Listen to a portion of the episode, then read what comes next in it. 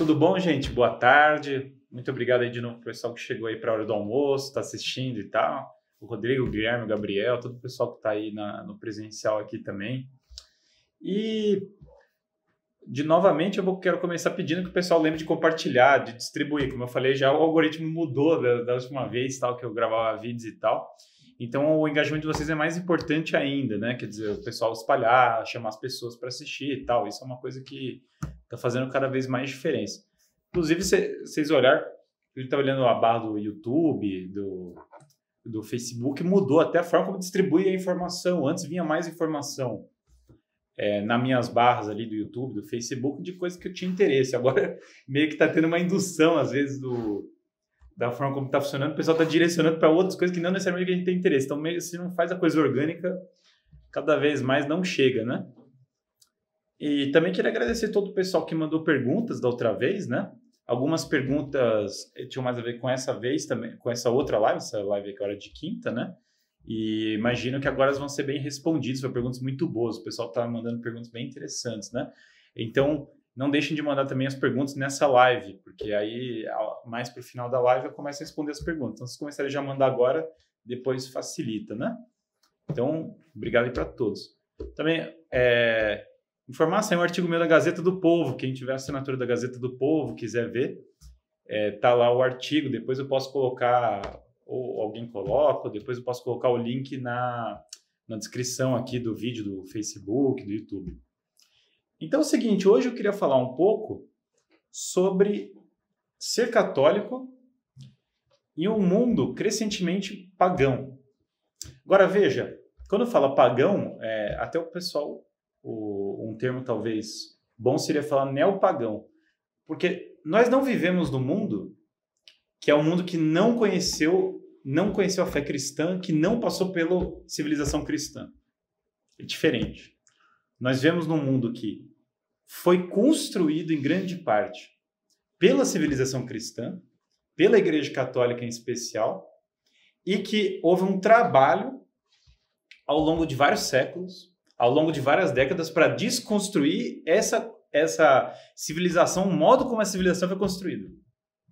Então, a nossa civilização não funciona como o que nós vemos hoje, a dificuldade de ser católico no mundo de hoje, não funciona como você chegar numa tribo indígena que nunca teve contato com a fé católica e começar a falar para eles da fé católica.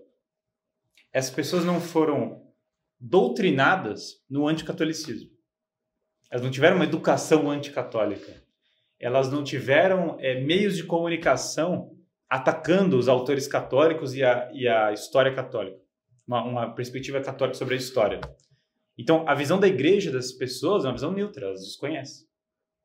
Esse era mais ou menos o mundo que os primeiros apóstolos encontraram. Quando eles começaram a propagar a fé, teve muita perseguição, muita gente que realmente detestava a fé. Mas havia um desconhecimento da fé. Qual que foi o primeiro choque que teve? Bom, no mundo romano, quando você tinha, você tinha um sincretismo religioso muito grande, e daí todas as religiões eram aceitas, certo? Contanto que elas fossem todas misturadas. Contanto que não se recusasse o culto ao imperador, como um deus, muitas vezes, dependendo do imperador, colocou isso como um deus. Contanto que se aceitasse outras religiões como iguais à sua, aí beleza, aí você pode cultuar os seus deuses. Só que os cristãos eram diferentes. Porque os cristãos chegavam e falavam: não, o meu Deus é o verdadeiro. E os outros não são verdadeiros. Esse é verdadeiro e os outros não. Essa doutrina é verdadeira. Essa outra doutrina não é. E isso já gerava uma perseguição, um atrito no mundo romano. Mas mesmo com essa perseguição, esse atrito que foi muito intenso, perseguição física, violenta, havia esse desconhecimento. Então você levava a fé para pessoas que não tinham ouvido uma versão errada do que era a Igreja Católica. Para elas, a Igreja Católica simplesmente não, não era um fato. Hoje, do jardim à infância, passando pelo colegial e a faculdade, especialmente, e muitas vezes os meios de comunicação em massa, tem uma verdadeira propaganda anticatólica. Então, meio que às vezes, para a pessoa poder defender a fé, ela tem que desconstruir o, a propaganda contra. Sendo que, paradoxalmente, nós temos uma outra informação que uma tribo indígena, ou que esses primeiros romanos que tiveram primeiro contato com o cristianismo, não tiveram nós tivemos várias coisas na nossa sociedade que foi a igreja que foi construindo. E elas estão dentro da nossa sociedade. Por exemplo, foi dentro do seio da igreja que se formaram os hospitais. Foi dentro do seio da igreja que foram é, monges medievais que nos trouxeram, é, monges medievais ligados à escola de Alexandria, que nos trouxeram a letra cursiva. A forma como nós escrevemos foi construída no seio da igreja. As próprias obras caritativas, elas todas foram transformadas pela visão católica das coisas. O nosso modo social, a forma como nós enxergamos, a própria movimento abolicionista teve uma influência católica muito forte. No caso do Brasil, muito claro, a princesa Isabel, que era a mais católica da família real, também foi a primeira é, da linha de frente para a abolição da escravidão. Então, o que acontece? Nós, é, mas mesmo esse ponto, por exemplo, essa história de, é, da, da, da princesa Isabel, muitas vezes não é ressaltada. Se associa mais a igreja à escravidão do que a igreja à abolição. Mas isso é uma construção histórica. Isso aí, é, via de regra, grupos que não concordam com a visão católica das coisas foram construindo isso. Especialmente quais grupos? Os protestantes, por uma necessidade até de se diferenciar dos católicos. É, muitos historiadores protestantes atacavam a Igreja Católica, isso, especialmente no começo do protestantismo, era muito presente. O, autores liberais, um exemplo, por exemplo, O Fim da Queda do Império Romano, do Edward Gibbon, que é um livro de história clássico, ele pinta os cristãos numa luz muito negativa. Mas porque o Gibbon era um liberal iluminista que tinha uma agenda de atacar a Igreja Católica. Então, esse tipo de história já é uma história enviesada. E depois os marxistas, que são outro grupo que muitas vezes tinha a ideia de desconstruir uma narrativa da igreja, uma visão da igreja, que também colocava uma visão contra a igreja católica. Então, nós temos uma visão construída contra a igreja católica, certo? Isso torna difícil defender alguns pontos da fé é, no mundo de hoje, porque as pessoas já chegam com preconceito. Então, esse é um, um elemento forte que nós temos hoje, né? É, a visão de mundo enviesada contra a visão católica. Esses elementos que a Igreja Católica tem ajudado a construir o método científico, que um padre católico tenha contribuído para a teoria do Big Bang, por exemplo, e para outras várias teorias. Aliás, é, por exemplo, grandes químicos como Lavoisier, que era, era extremamente católico, que foi morto pela Revolução Francesa, atacado, perseguido por esse, por esse fato. Então, todos esses elementos está tendo uma, um trabalho contra. Em paralelo a isso, está se construindo uma cultura muito hedonista, também com esse mesmo viés, que torna a vida cotidiana, às vezes, difícil de a pessoa levar a fé. Tem uma pressão sexual em cima dos jovens. Muitas vezes o cara tem lá, o cara, e é assim, ó, o meio social vai induzindo para isso. Induz para o funk, induz para uma vida sexual é, precoce, fora de ordem, equivocada. A vida sexual não mais direcionada para o matrimônio, como foi em muitas épocas, como sempre foi visto como natural, mas direcionado para o hedonismo. Isso é uma marca da, da sociedade atual. Então, às vezes, ser católico parece como, quase como ser doido. Né? Eu citei na história da minha conversão na última live, que assim, depois que eu tive a minha conversão, é, muitos amigos começaram a achar que eu tinha ficado maluco. Pô, cara, agora você vai começar a se comportar, ser uma pessoa boa, você vai, você vai começar a sacrificar pelos outros, isso é coisa. É uma coisa esquisita, tome cuidado. É, você quer ser responsável, casar, ter filhos, entende? E todas essas coisas, não, isso é muito estranho. Pô, você vai confessar os seus pecados falar os seus pecados para um sacerdote, esperar perdão deles.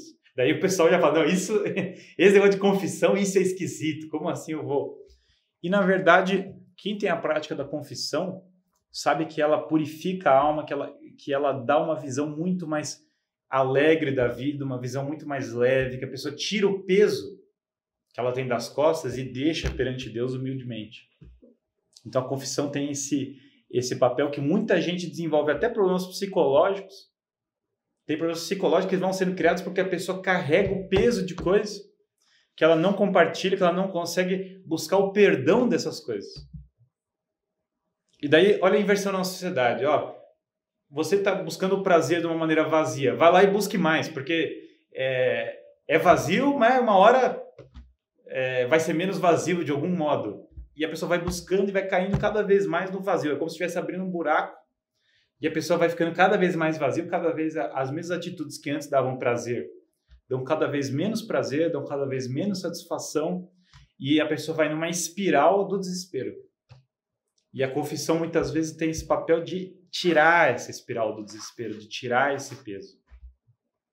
A própria nossa visão hoje, por influência desses próprios grupos que eu, que eu falei, dessa visão histórica equivocada, é uma visão muito individualista.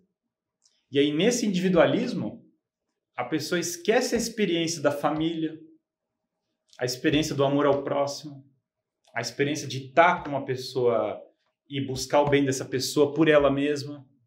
É, hoje em dia, a família senta numa mesa e cada um está com o celular, cada um sem olhar com o outro, não tem conversa mais em família. Não tem mais aquela alegria de chegar em casa e estar junto com a família. Nossa, que ponto nós chegamos ao ponto que isso se perdeu. E essa visão individualista alimenta isso. Fala, o que que meu pai vai me dar? para o que que meu pai tem que me dar? O que que minha mãe tem que me dar? O que que eles têm que me dar? E o ponto não é mais como eu devo me sacrificar por essas pessoas que estão ao meu redor. Isso, tá, isso foi perdido. E isso era o que uma visão católica traz. No norte. Qual o sentido da minha vida? Para a sociedade atual é assim, olha, acumule bens, compra um carro, casa própria, é, levanta, pega suas horas de prazer, viaja para a Europa no final do ano e aí pronto, sua vida está realizada. Daí o camarada vai para a Europa, compra a tal da casa, compra o tal do carro. Bom, só aí já são poucos que chegam nesse ponto. Na, dado como está a economia do Brasil hoje, a porcaria que fizeram, que que muitos governantes, que figuras que não cuidam do patrimônio, fizeram que a economia do Brasil hoje fizeram, do jeito que está, já não chega nesse ponto. Mas quando chega, daí, casa, não sei o quê, não sei o que, pau. Se tanto, né? Porque casamento agora é feio, né? Casar é feio. Ter filho, mais feio ainda. Tenho dois filhos, já.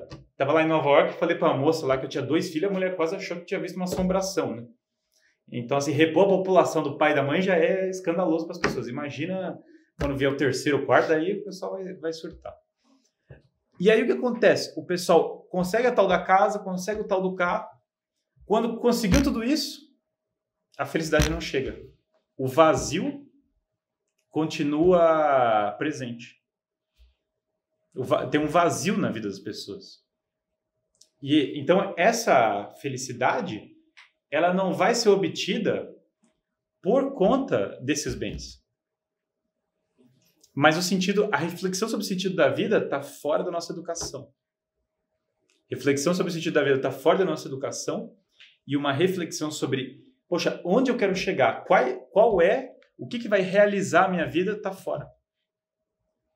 Então nós temos aqui um, um, um verdadeiro impasse com relação a isso.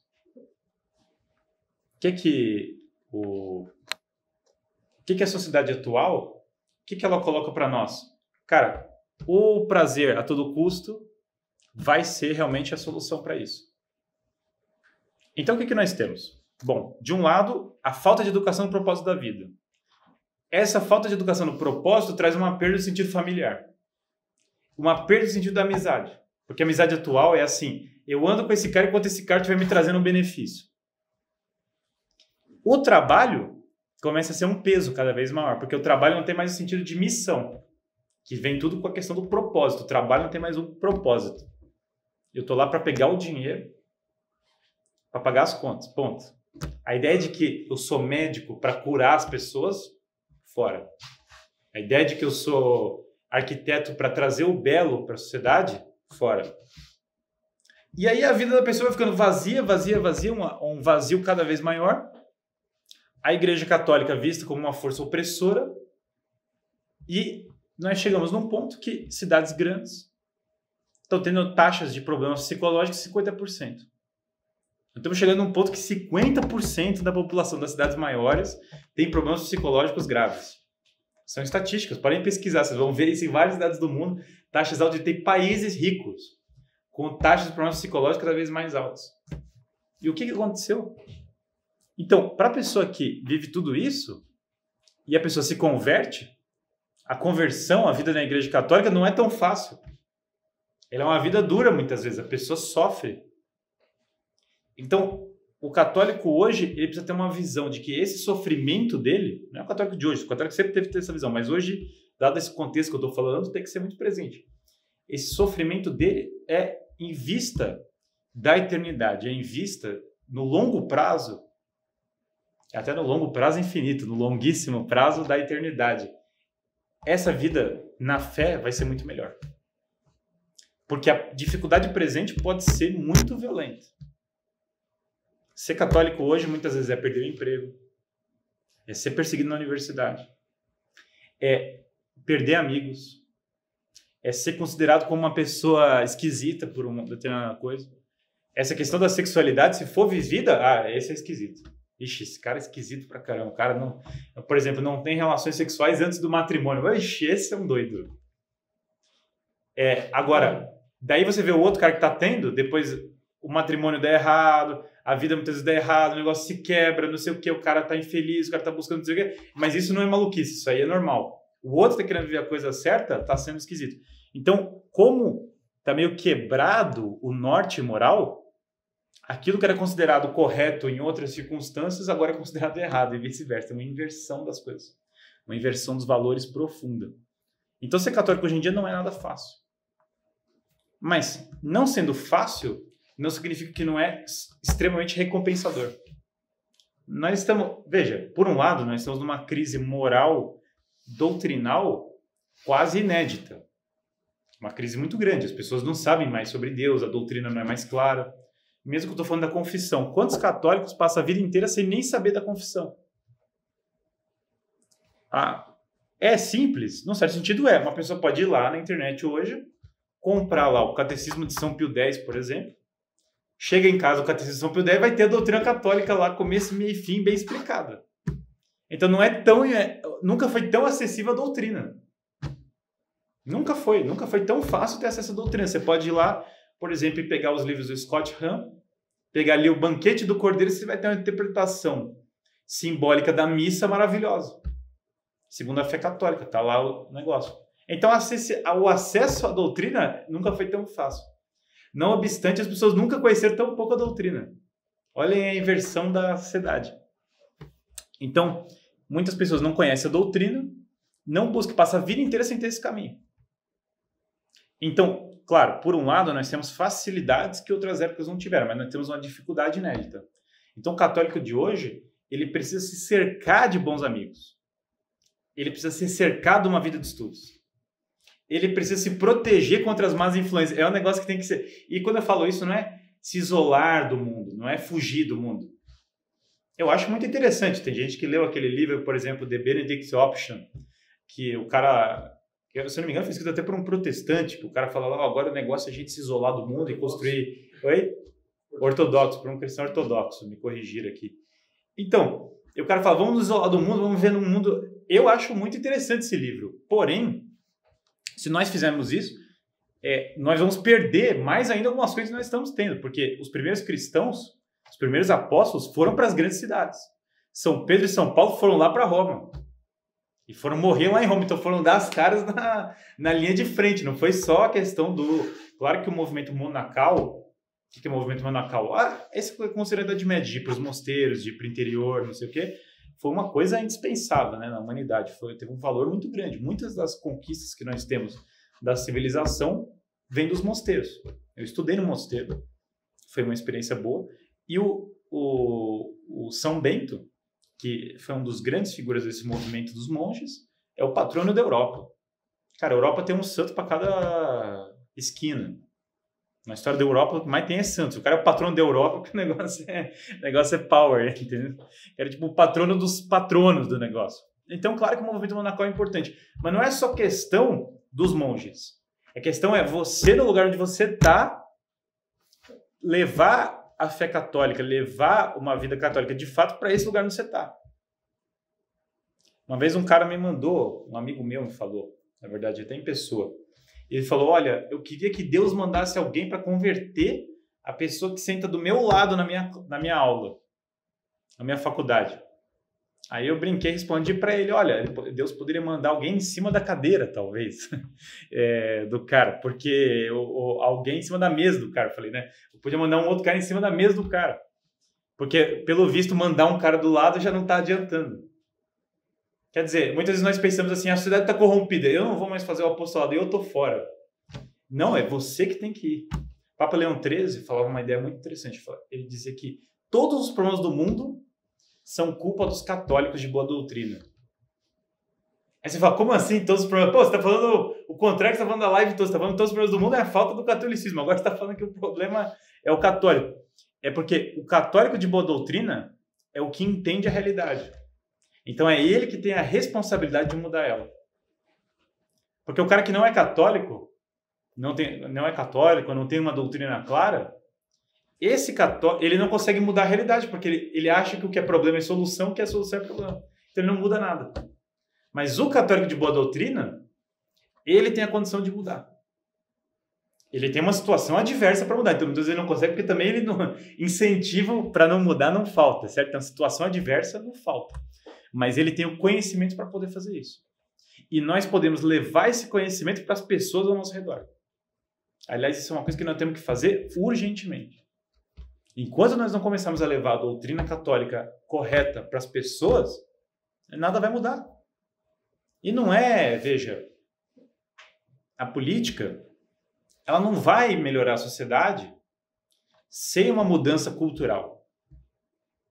E mais do que a mudança cultural, sem uma mudança da fé. A ordem das pessoas é essa. Claro, a política é importante? Muito. Tem que ter uma mudança política. Aliás, urgentemente. A cultura é importante? Muito. Aliás, vem antes, é, num certo sentido, tem que ser tudo simultâneo, entendeu? Tem que ser tudo ao mesmo tempo, de certo modo. Porque quando eu falo vem antes, é em ordem de importância, não necessariamente em ordem temporal, porque as coisas têm que andar meio juntos. Mas, é mas a mudança cultural vem ali. Mas no coração da mudança cultural, qual mudança? A mudança da fé. Porque quem criou o mundo, a origem do mundo, e portanto, como Aristóteles já ensinava, a causa eficiente, ou seja, a causa que dá a origem, e a causa final, que é a finalidade das coisas, ela remonta para um mesmo ponto. E esse ponto é Deus. Foi Deus que criou o mundo para ele. Essa é a visão católica correta. Ah, Deus criou o mundo para ele, então eu sou irrelevante. Não, ainda é mais radical. No, numa visão corretamente católica, não só você não é irrelevante, como você é extremamente relevante. Você, co você coopera e faz parte da missão salvífica de Deus. Deus conta com você para levar adiante a redenção. É uma das coisas mais bonitas do mundo. Porque Deus não precisava contar com você.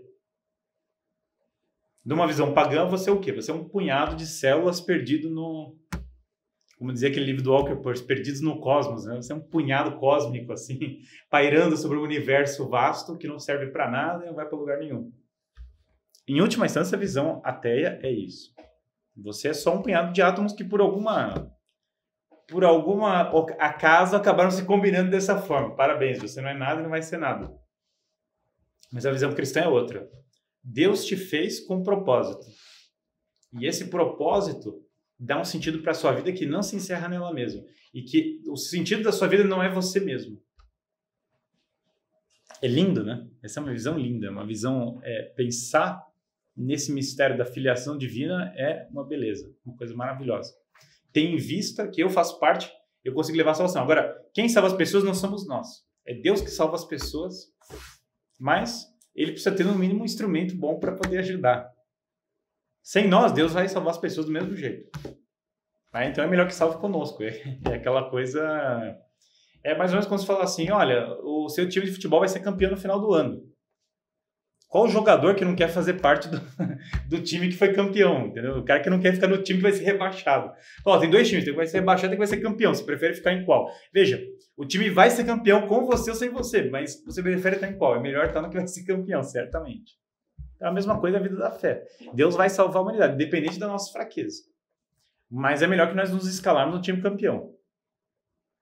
Pegar um time campeão, Palmeiras, por exemplo, isso é brincadeira, só o pessoal aqui da. Já vai, o cara que é corintiano já vai falar: não, não, tá fora. Ah, o cara falou. Engraçado, eu casei com uma esposa corintiana, então o pessoal fica mais tranquilo e tal. Eu, para minha esposa é corintiana. Já vê que o, ali em casa já é, é, a união dos opostos já se deu. Eu sou colérico, minha esposa é sanguínea. Então ali em casa a gente uniu os, os opostos, vão se unindo. Minha esposa demonstra sentimentos frequentemente, né? eu demonstro meus sentimentos assim de maneira cirúrgica. Ela demonstra assim, pá, pá, pá, é ótimo, ela é carismática pra caramba e tal. Mas enfim, dentro da igreja nós temos muita variação de perfis. Ninguém, os santos da igreja, se você pegar um São Bernardo, Santa Catarina de Siena, um São Francisco, eles têm perfis completamente diferentes. Tem intelectuais, tem gente que lida com os pobres, tem gente que faz sacrifícios de outras naturezas, tem mártires, tem ricos, tem pobres, tem santos em todos os continentes, em todos os perfis.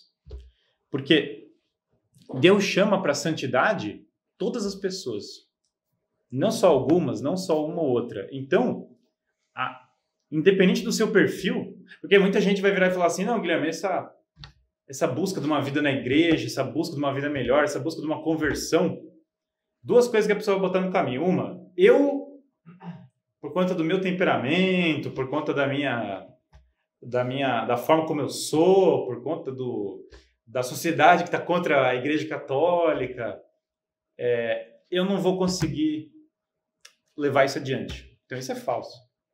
Veja, eu nem duvido que você tem que melhorar em muita coisa, tem que melhorar mesmo. Eu também preciso melhorar em muita coisa. Então, o fato da pessoa ter que melhorar não é uma desculpa para não viver a fé num mundo extremamente pagão como o nosso. Aliás, tem que ser um convite. A gente tem que usar as dificuldades como motivação para viver a fé. Para buscar formação, para buscar os sacramentos, para buscar a oração e a santidade. Então, isso é uma. A dificuldade tem que ser uma motivação. O outro elemento que pode pensar é o seguinte: não, é que nesse momento de vida eu não consigo. Porque eu vou ter que casar, então eu tenho que juntar dinheiro para casar, daí eu tenho que é, dar água para o meu peixe, levar minha avó na musculação, assim, eu tenho N coisas que eu preciso fazer para poder. É, de, daí depois eu me converto. Depois que eu fizer essas coisas, daí eu me converto. Isso é uma mentira tremenda, porque a vida é cada momento, cara. Se você for ficar esperando passar os momentos, acabou a vida. Não existe isso. A dificuldade só aumenta. E aquela, não, quando acabar a escola, daí vem a faculdade, daí vem o casamento, daí vem os filhos, daí vem o trabalho, daí só a, a, a, o tempo. É, existe o, o tempo, ele passa, mas o tempo não é só visto de maneira retilínea. O tempo tem um, um forte caráter qualitativo. A filosofia do tempo, por exemplo, quem lê lá as Confissões de Agostinho tem filosofia do tempo, né? Que é um negócio profundo. E aí o tempo ali tem N dimensões, não é só... O tempo não é essa passagem de um momento para o outro, tem muitas dimensões complexas. Então, às vezes, você pode ter uma sequência de atividades muito grande e tá fazendo pouca coisa. É louco pensar isso, mas é porque a forma como o tempo é aproveitado, já vê gente que não faz nada fala, tenho pouco tempo, né?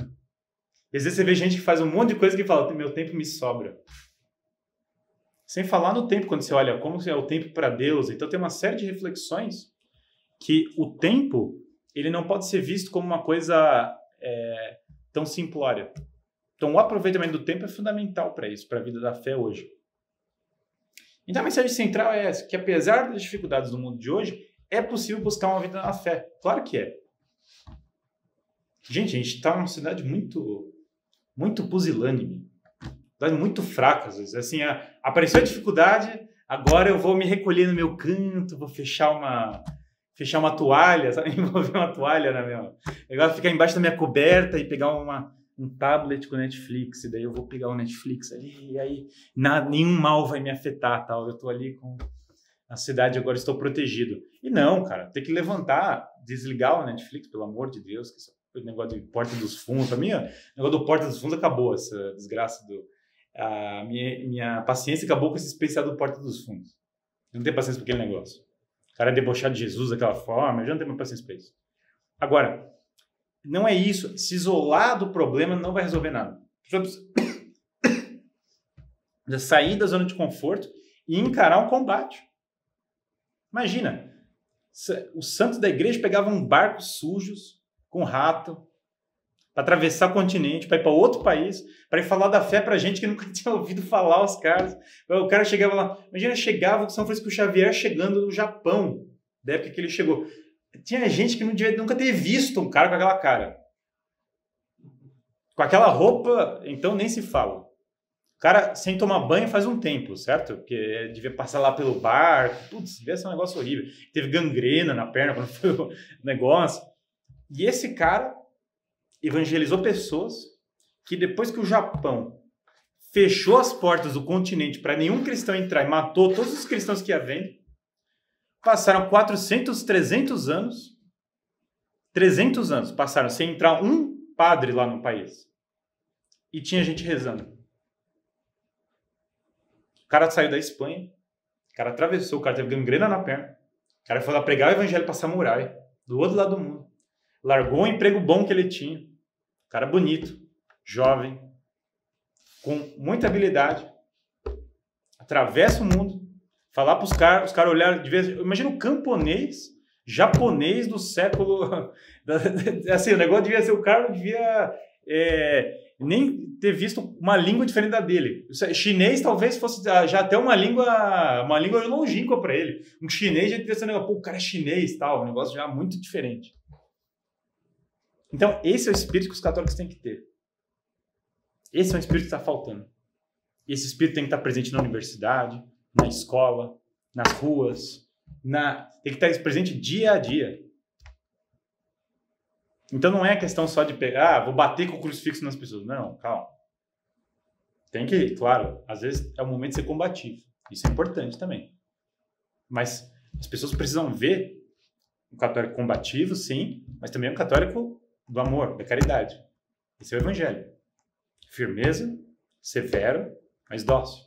Os dois lados. Então tem que ter, tem que ter um equilíbrio, certo? Né? A coisa tem várias faces. Se o católico é só dócil, daí não funciona. Daí não é o catolicismo, porque a verdadeira doutrina tem que ser reta, claro. Mas se o católico também é só combativo, daí é ruim, porque daí, daí o cara, daí isso não é Cristo. Cristo não é só, só pancada.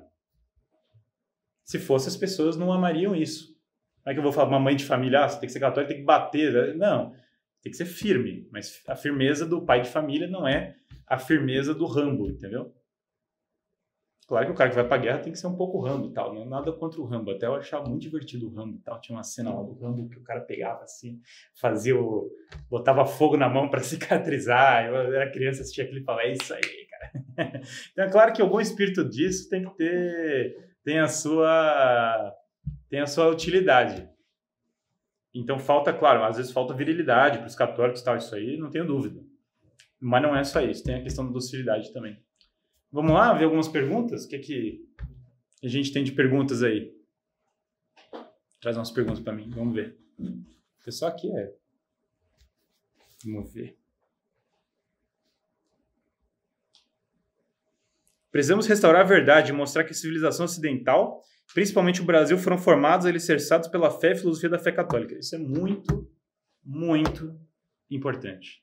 Cara, o, a origem católica do Brasil foi totalmente perdida. Isso aí dá uma live, aliás, dá umas quatro lives só isso. Porque nós perdemos a história do Brasil, não precisa ir longe, porque eu estou falando aqui da história global ainda para vocês, né? Que nós perdemos a história católica do mundo. Mas nós não lembramos, nós não sabemos nem a história católica do nosso bairro, no nosso país. Coisa mais grave do que parece. Vamos ver aqui. Outra pergunta. Como você entende a questão do ambientalismo e veganismo, elementos correlatos a um problema espiritual? A propagação disso foi orgânica ou é organizada de forma intencional? É organizada de forma intencional, via de regra, certo? O, o veganismo e o ambientalismo estão sendo forçados nas pessoas, não é uma coisa isso não é uma ideia espontânea. Tem grupos de interesse que estão forçando isso para corromper a visão de mundo das pessoas, estão colocando a natureza acima do ser humano. A ideia de fundo desse culto da natureza é o menosprezo é, pela vida espiritual. O, a, a, você fingir que não existe alma. Daí, sem alma, daí beleza, o que existe é a natureza, daí você faz o culto na natureza. Então, esse culto do ambientalismo ele quer chegar na abolição da alma humana. Claro. Porque não é que a natureza não tem que ser preservada, não é que a natureza não tem que ser cuidada. Claro que tem, isso é evidente. Isso, com uma visão cristã, é óbvio, tem que cuidar da natureza. Aliás, uma das aberrações do mundo moderno é a falta da natureza nas cidades grandes. Isso deixa as pessoas infelizes, isso é violento contra a natureza humana. Então, isso é uma parte do mundo moderno que, é, que na qual nós sofremos. Isso é ruim. certo? Então, a, a, esse desprezo pela natureza, ele, ele é ruim. Porém, esses que cultuam a natureza, essa, essa doideira ambientalista, uma vez o Dom Bertrand me deu um livro que ele escreveu lá, Psicose Ambientalista, divertido, livro bom. E a, essa doideira ambientalista, ela é um ataque contra a alma humana. Ela quer subverter a visão cristã, sim. E isso é proposital, e isso é forçado dentro da igreja, mas é proposital para grupos de interesse, sim. Você vai investigar isso, você vê. Como ser um bom catequista? Sendo santo, né? eu nunca vi um santo que não sabia catequizar bem. Seja santo que vai dar. Tendo boa formação, falando de uma maneira que as pessoas entendam e tendo uma vida de piedade, né? pedindo a Deus os dons.